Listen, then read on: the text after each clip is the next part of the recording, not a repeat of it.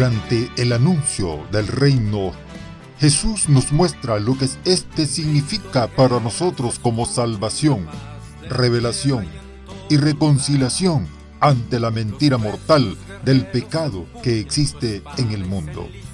Jesús responde a Pilatos cuando le pregunta si en verdad Él es el rey de los judíos.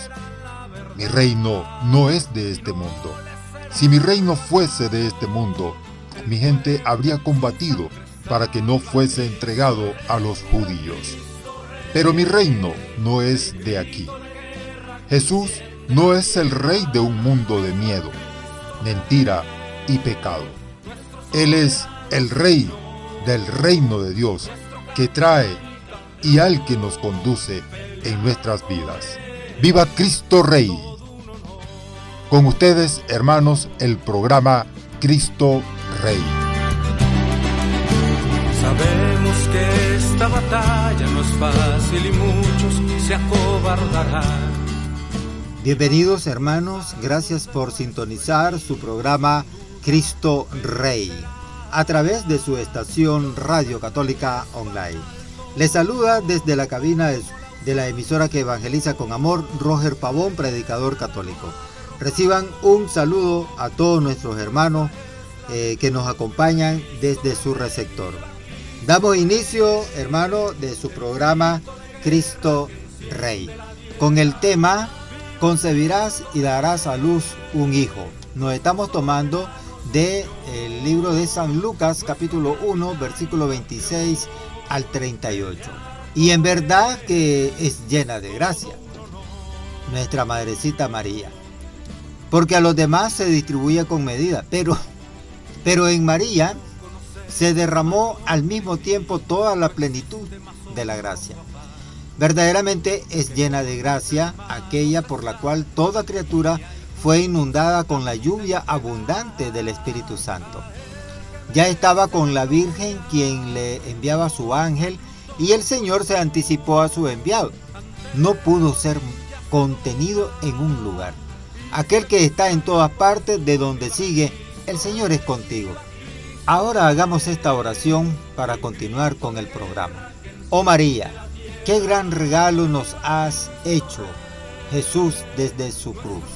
En ti tenemos una verdadera madre que nos acompaña en este peregrinar por el mundo y guía nuestros pasos hasta el cielo.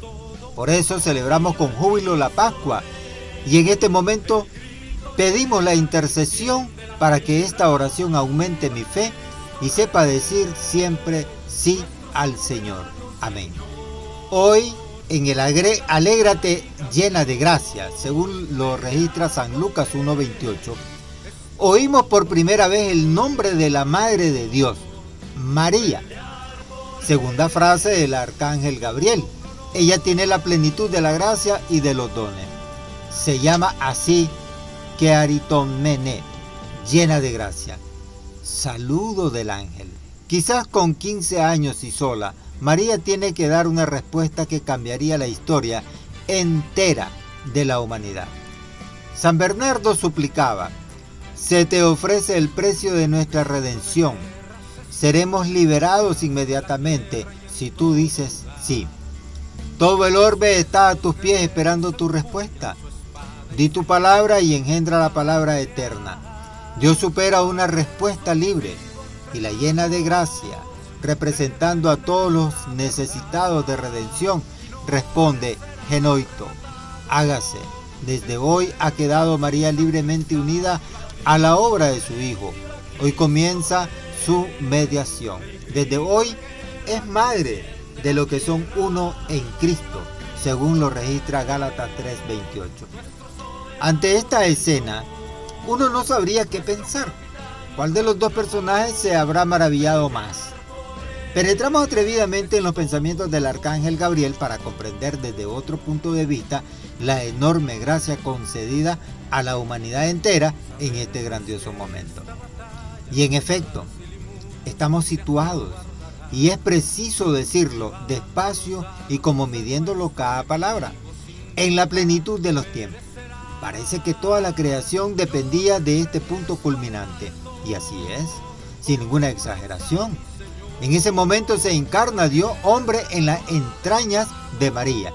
Y ante este misterio, ¿qué puede hacerse sino contemplar con nuestro corazón y sin palabras este misterio? El arcángel debía comunicar el sublime mensaje de la encarnación del Verbo. Quizás habrá dicho, voy a encontrar otra criatura de Dios quiera o no. Esclava del pecado de Adán y Eva. Era lógico. Todos los hombres nacían pecadores, nacían con el pecado original. Nada de común habría de encontrar en ella, salvo que habría de ser afortunadísima. Y hasta podríamos pensar que no conocía a fondo que ser ángel el misterio que comunicaría. Y he aquí eh, que cuando llega ante ella, el magnífico prodigio de la mano providente de Dios, ni en el cielo había criatura tan brillante, tan pura, tan sublime como esa dulce mujer sencilla de pueblo. ¿Ella? Sí, ella. Sería la madre del verbo, María, la Virgencita. Qué bien ha hecho Dios todo, se habrá dicho para sí, estremecido en su hermosura y pureza, la mejor madre. Probemos un poco también nosotros de este sobrecogimiento, de este estremecimiento ante el misterio, de verla tan pura y bendita.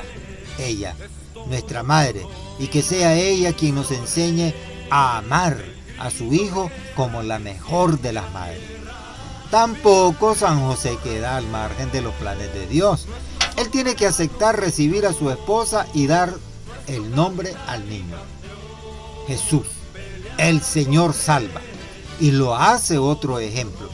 La anunciación revela también a la Trinidad. El Padre envía al Hijo encarnado por obra del Espíritu Santo.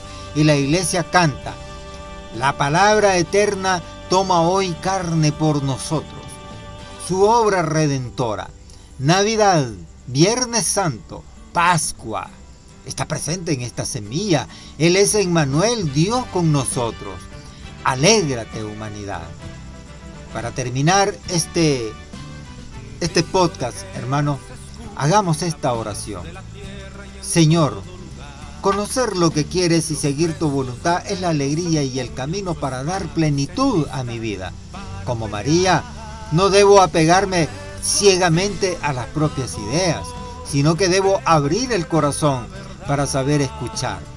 Por el amor a tu Santísima Madre, te suplico la gracia para hacerte fiel y perseverar en el cumplimiento de tu voluntad hasta el día de mi muerte. Amén. Hermano, este fue su programa Cristo Rey.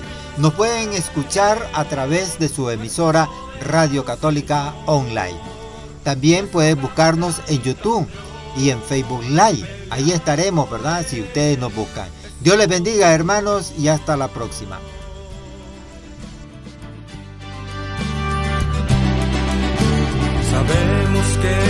Batalla no es fácil y muchos se acobardan.